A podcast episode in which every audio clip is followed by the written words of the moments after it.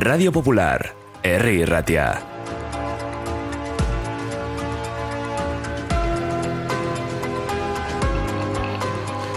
Estamos en las 8 y 31 minutos de la mañana aquí en la sintonía de Radio Popular R. Ratia y vamos a abordar también otras cuestiones del día, como hemos anunciado. Hoy está con nosotros Lidia Milivia, ella es viceconsejera de Políticas Sociales. Lidia, ¿qué tal? ¿Cómo estás? Egunon. Egunon, muy bien.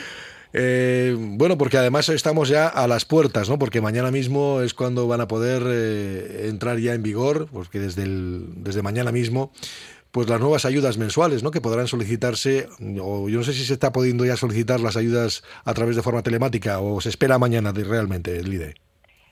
Sí, efectivamente. Hoy se publica en el Boletín Oficial del País Vasco y entra en vigor eh, a partir de mañana estas nuevas ayudas, con lo cual a partir de, de mañana eh, se pueden ir solicitando. Eh, las ayudas, eh, bueno, pues estas nuevas ayudas de 200 euros al mes. que tienen que ver con la crianza y mantenimiento de hijas o hijos, ¿no? Eso es. Efectivamente, sí. Es una línea que desde el comienzo de, esta legislatura hemos trabajado porque para el gobierno vasco, bueno, pues el, trabajar y avanzar en políticas eh, relacionadas con el reto demográfico, pues eran las cuestiones básicas y retos de país. Y bueno, pues eh, esta es una, no la única, pero sí es una línea de avance muy, muy importante, sí. Eh, en este caso, ¿son compatibles estas ayudas de 200 euros con, por ejemplo, otras, otros beneficios que pueda tener la familia? Digo, de deducciones fiscales, etcétera, o cualquier otra gratuidad de ahorro escolax, etcétera. Sí, sí, efectivamente. Eh, estas ayudas van a ser compatibles, eh, bueno, pues con las deducciones fiscales que, como todo el mundo sabe, eh, es competencia de las diputaciones forales y que, bueno, al hacer las declaraciones del IRPF, pues nos suelen aplicar esas deducciones que están en torno, bueno, pues una media, podríamos decir, en alrededor de unas 950 euros ¿no? anuales en deducciones también es compatible con eh, la gratuidad de las arroescolas que se va a poner también en marcha porque bueno somos conscientes que solo con dinero o solo con estas ayudas no se va a revertir la tendencia a la baja que tenemos en los índices de natalidad ¿no? pero creemos que bueno eh, estas ayudas directas económicas directas acompañadas de bueno de buenos servicios y servicios asequibles bueno, pues por lo menos pueden hacer que los vascos y las vascas puedan tener el número de hijos e hijas que deseen, ¿no? Y según tenemos nuestros datos y nuestras investigaciones, bueno, pues eh, a veces no tienen el número de hijos que, que desean, pues por problemas económicos o, o, por dificultades de, bueno, pues la crianza todos sabemos que supone bueno, pues económicamente un esfuerzo. ¿Hay alguna condición para recibir esta ayuda? No, el estar empadronados en Euskadi un año, eh, un año de empadronamiento se, se pide para solicitar eh, la ayuda, pero si no, una vez de tener eso, eh, cualquier eh, padre madre puede solicitarlo, ¿no? hasta que su hijo o hija tenga los tres años. Eso independientemente de la condición económica, ¿no, Lide? Efectivamente, sí. Esta vez, eh, bueno, nosotros, eh, las ayudas hasta ahora, eh, que eran, bueno, de otra índole, mucho más reducidas y demás, que otorgábamos por hijo o hija, estaban vinculadas con los ingresos de la, de, la, familia, ¿no? y utilizábamos lo que nosotros llamamos renta familiar estandarizada. Pues hacíamos unos baremos y en función de eso otorgábamos una cantidad u otra. Eh, en esta ocasión no, en esta ocasión van a ser 200 euros para todos ellos, eh, para todas las familias igual y 100 euros para las familias numerosas. ¿eh? Las, las, familias numerosas van a tener como un plus más allá de los tres años, de 3 a 7 años, y ese tramo de 3 a 7 serán 100 euros mensuales. O sea, que son ayudas directas y se cobraría, bueno, lo cobrarían todas las familias, entonces con menores a su cargo. Eso es lo que, mientras tanto, mientras los menores estén en esas franjas de edad, ¿no? Exactamente.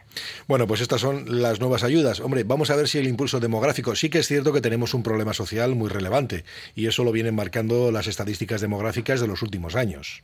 Eh, ya comentaba que es difícil el revertir esta situación simplemente con ayudas, pero bueno, todo, todo servirá, desde luego, ¿no?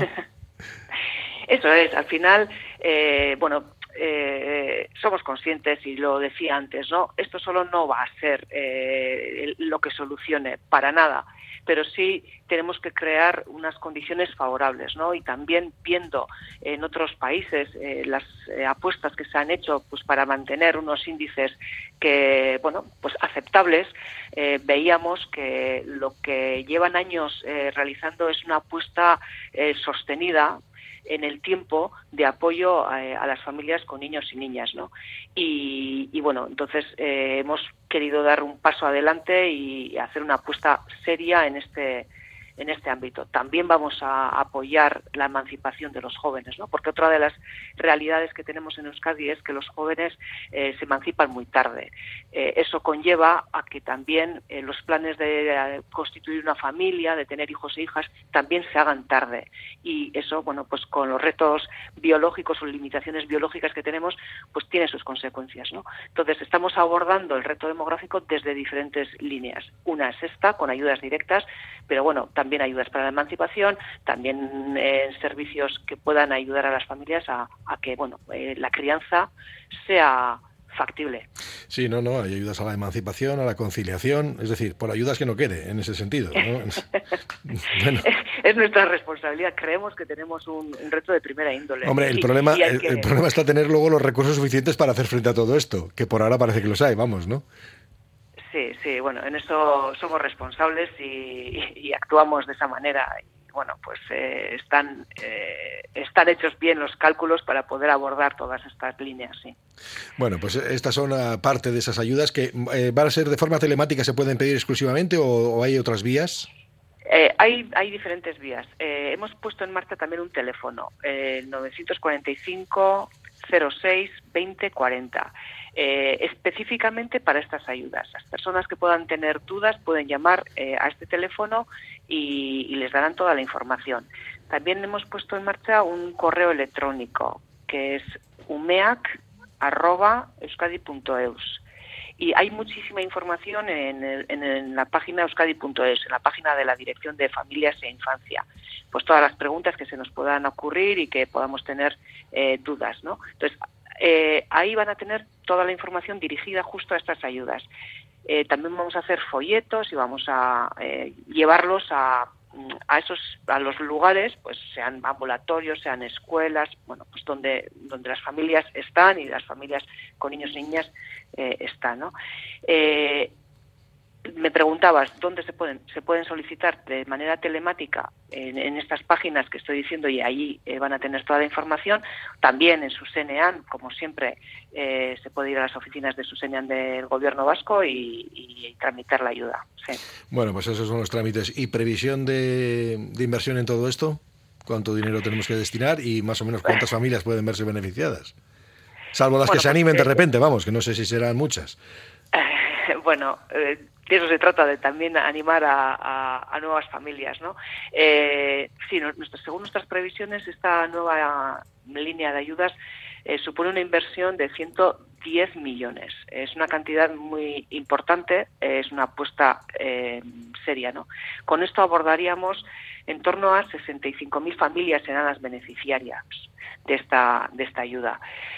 con lo cual, esperamos eh, ya a partir de mañana eh, bueno pues una llegada de solicitudes. Y también voy a aprovechar este espacio para eh, pedir un poco de calma no hay tiempo todas las ayudas o sea, todas las personas que pueden optar a estas ayudas las van a tener. No se trata de colapsar las líneas colapsar los aplicativos el primer día eh, sino que tienen eh, tiempo hasta el 31 de octubre para solicitar eh, las ayudas. Con lo cual, un poquito de calma, porque los aplicativos son nuevos, hay muchísima gente que hemos formado nueva también que ha llegado a la dirección y que se, van que se han puesto con estas ayudas. sería importante que la llegada de solicitudes fuera también un, poquito mm, sostenida en el tiempo para que podamos abordarlo con calma.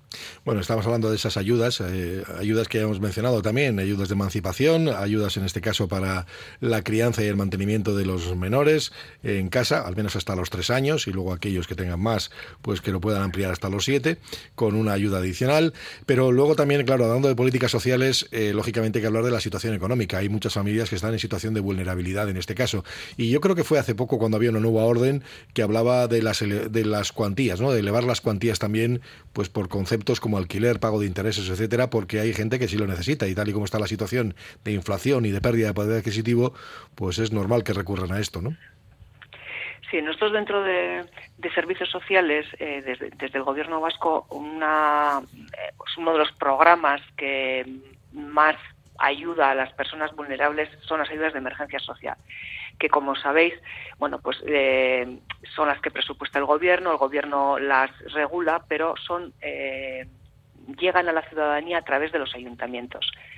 Eh, veíamos que, bueno, pues como decías tú, bueno, pues la, la subida del IPC, la subida de los gastos de energía y demás, hacían que, según nuestra normativa, había conceptos a los que se puede dirigir esas ayudas de emergencia social que estaban como topaos, ¿no? Eh, en la, había una horquilla de, de, hasta 350 euros al año por ayudas de, eh, energéticas. Bueno, veíamos que eso no era suficiente. Entonces, lo que hicimos en las ayudas de emergencia social, eh, que suponen 45, 45, mm, en torno a 45 millones al año para todos los municipios de Euskadi, pues lo que hicimos fue eh, elevar esos topes máximos que teníamos a 1.500, según qué conceptos, eh, en alquileres también subimos los, eh, los topes máximos de 250 a 300 anual o mensuales. Bueno, hicimos una serie de modificaciones adecuando lo que es la orden de ayudas de emergencia social a la realidad actual. Eh, en este caso, Lide, eh, los perceptores de este, de este, tipo de ayudas de emergencia social eh, pueden recibir, por ejemplo, renta de garantía de ingresos o no, o es independiente. ¿Cómo funciona esto? Sí. en el caso de las ayudas de emergencia social, depende, es un poquito más complicado para explicar, ¿no? por ejemplo, las ayudas de emergencia social pueden ir dirigidas a gastos de vivienda, pero también pueden ir a pues un, gasto extraordinario. Se me ha roto la lavadora, eh, tengo que hacer una inversión en, no sé, pues eh, inversiones básicas o de, necesidades primarias. Necesito unas gafas, eh, ¿por qué no? Entonces, hay cuestiones que hay que abordar sí o sí. Eh, en, en esos casos, algunos conceptos son son compatibles con la renta de garantía de ingresos y otros no. Por ejemplo, si yo estoy recibiendo eh, renta de garantía de ingresos y prestación eh, complementaria de vivienda, no puedo recibir AES por alquiler, evidentemente, porque estaríamos financiando por dos vías eh, el mismo concepto, que es la vivienda. Pero sí podría recibir, si estoy recibiendo renta de garantía de ingresos y prestación, prestación complementaria de vivienda, sí podría recibir si los datos dan y la trabajadora social del ayuntamiento correspondiente valora que hay que eh, apoyar a esa persona, si podría recibir una cantidad extraordinaria para una lavadora que se me ha estropeado y necesito ponerla en marcha. Entonces, eh, es caso a caso, porque eh, las ayudas de emergencia social al final requieren una valoración de, la, de los trabajadores sociales de los ayuntamientos. Eh, hay el otro día le leía una declaración eh, en la que afirmaba que hay gente que no sabe que tiene derecho a la percepción de esa ayuda o que no la solicita o no la pide pues porque pues le da vergüenza el decir que está en una situación de vulnerabilidad o reconocer que está en una situación de vulnerabilidad. ¿Eso es así? ¿Ocurre, está ocurriendo esto?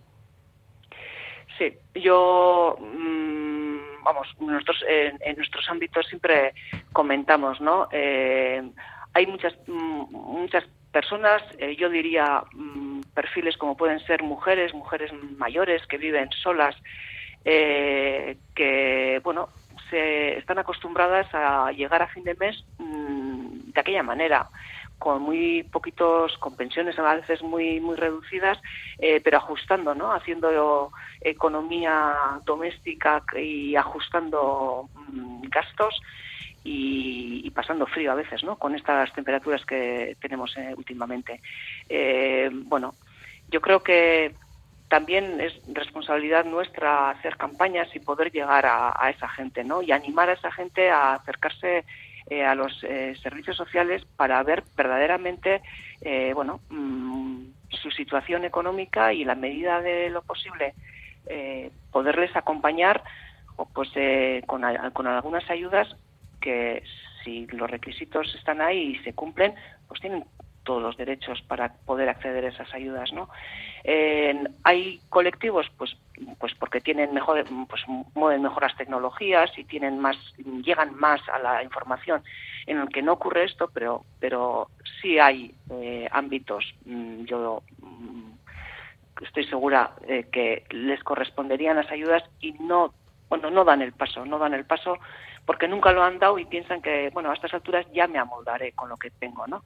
Eh, yo sí les animaría a, bueno, mm, a conocer a su trabajadora social, a, acercarse a los servicios sociales de base y, bueno, eh, tener una charla, ¿no? Y ver qué necesidades pueden tener y, en, ese, momento qué ayudas pueden tener, ¿no? Porque eh, bueno, las ayudas se van también adecuando, ¿no? Eh, nosotros desde el gobierno ahora, bueno, pues ayudas básicas para dirigidas a, a la alimentación también hemos sacado porque veíamos que bueno pues el IPC subía eh, y había bueno colectivos que iban a pasarlo mal Hemos perdido la comunicación con Lidia Milivia, con la viceconsejera de Políticas Sociales, hablando precisamente de esta situación en la que viven personas vulnerables que atraviesan pues por estas difíciles situaciones, ese bono de alimentación del que mencionaba, o las ayudas también, me consta, de pobreza energética, por ejemplo, ¿no?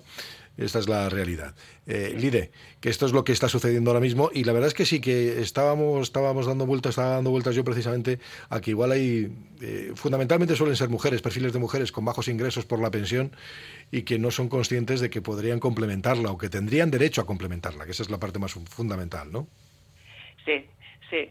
Eh, por eso animar animar a la, a la, gente a acudir a los servicios sociales de base y, ver yo creo que tenemos mm, tenemos recursos eh, disponibles y hay personas que, necesitan esos recursos. Bueno, pues hay que informarse, hay que acudir a los servicios sociales e informarse. Y en la medida en que bueno eh, cumplan los requisitos, pues hay que eh, complementar esas bajas pensiones, esas bueno pues esos ingresos mínimos que se tienen para poder afrontar y poder llevar una vida digna.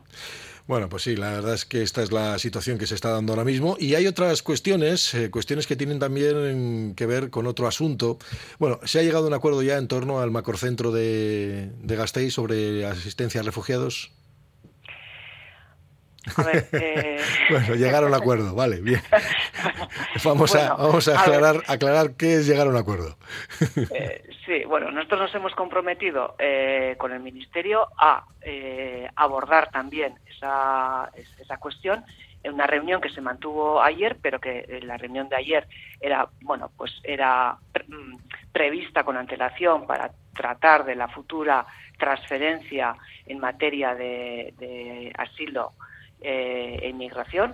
Bueno, eso estaba previsto y bueno, pues con la polémica eh, de los últimos de las últimas semanas, bueno, pues eh, también salió a última hora además, ¿eh? pero salió este tema y quedamos en que también dentro de nuestras conversaciones hablaríamos también de la última hora de, del centro de, de, Gasteiz, de la clínica Arana, de su evolución y, cómo qué pasos están dando.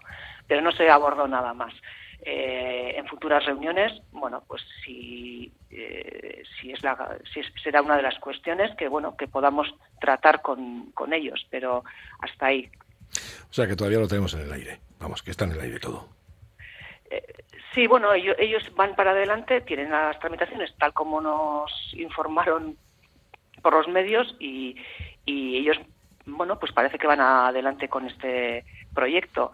Eh, bueno, mm, están dispuestos a, a informar y a, y a, compartir. Y nosotros, bueno, pues en esas conversaciones que vayamos a tener, pues también volveremos a dar nuestro parecer y ojalá podamos llegar a, a un acuerdo eh, y, y, bueno, verdaderamente que se, que se ajuste el recurso a, bueno, pues a las modalidades que hasta ahora junto con ellos, junto con el Estado español, hemos ido desarrollando. O sea que ahora lo que estaríamos pendientes, bueno, yo ya sé que esto no, implica, porque son vías diferentes, ¿no? Que es eh, al final que exista esa transferencia precisamente de competencias y así evitaríamos estas colisiones, este tipo de, percepciones diferentes. Eso es evidente.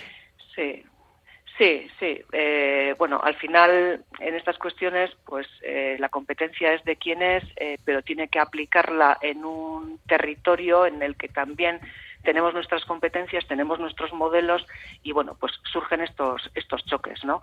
Pero bueno, nada que no se pueda reconducir, nada que, en otras ocasiones, eh, bueno, se haya podido llevar a buen puerto y con todo el mundo tiene que dejar pelos en la gatera y, en eso mm, lo hemos hecho multitud de ocasiones nosotros y ellos y seguro que, que en esta ocasión también lo hacemos.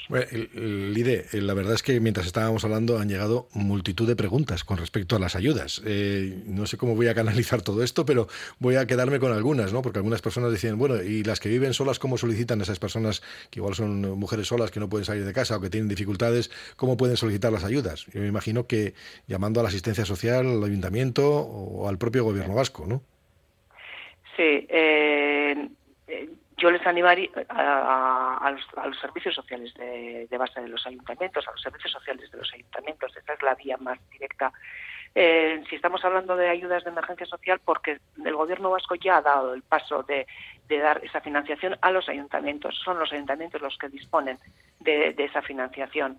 Eh, en el caso de ayudas eh, alimentarias y, ayudas mm, también de pobreza energética que hemos puesto en marcha es, la Cruz Roja la que lo gestiona. Entonces, eh, sería también cuestión de ponerse en contacto con las oficinas de la Cruz Roja. ¿eh? Estas dos líneas de, de, ayudas específicas, una para alimentos y otra para pobreza energética, eh, está gestionado por, por, la Cruz Roja, que como sabéis tiene una red muy muy extensa en los tres territorios y tiene teléfonos disponibles para, para poderos atender. Sí. Bueno, y luego hay muchos casos particulares. Una persona nos cuenta que le habían denegado dos veces a su padre una pensión porque él cobra 500 euros y no entendían por qué y la trabajadora social pues ha dicho, ha reconocido que tienen razón y al final van a tener que hacer recursos administrativos. Eh, bueno, hablamos aquí, en este caso yo no sé si hablaríamos de trabas eh, burocráticas. Esto habría que solventarlo, ¿no? Lógicamente. Tenemos una sociedad bastante bastante burocratizada, ¿no? Y, bueno, nos, nos cuesta, eh, a mí también, ¿eh? eh muchas veces eh, empiezas con un trámite y, jo, que, cuántas dificultades, cuándo voy a terminar de, de, ya entregar esta solicitud, ¿no? sí, e, es cierto, es cierto, las relaciones con la administración, bueno, pues a veces cuestan, ¿no? Y en la medida en que que mm, pues haya brecha digital porque bueno pues eh, por edad por, por habilidades por competencias. Bueno pues no todo el mundo está eh, capacitado para solicitar vía online no paciencia. Yo mm, no podría decir otra cosa que paciencia. Al final se llega, pero cuesta, cuesta. En algunas ocasiones cuesta. Bueno, y en aquellos casos donde bueno pues haya esos errores de interpretación, pues eh, acudir al recurso, no queda otra otro remedio. pues Lidia Milivia, viceconsejera de Políticas Sociales, gracias por compartir este rato con nosotros, Lidia. Que tengas buen día. Un es que recasco. Bueno, es que recasco soy. Agur. Agur.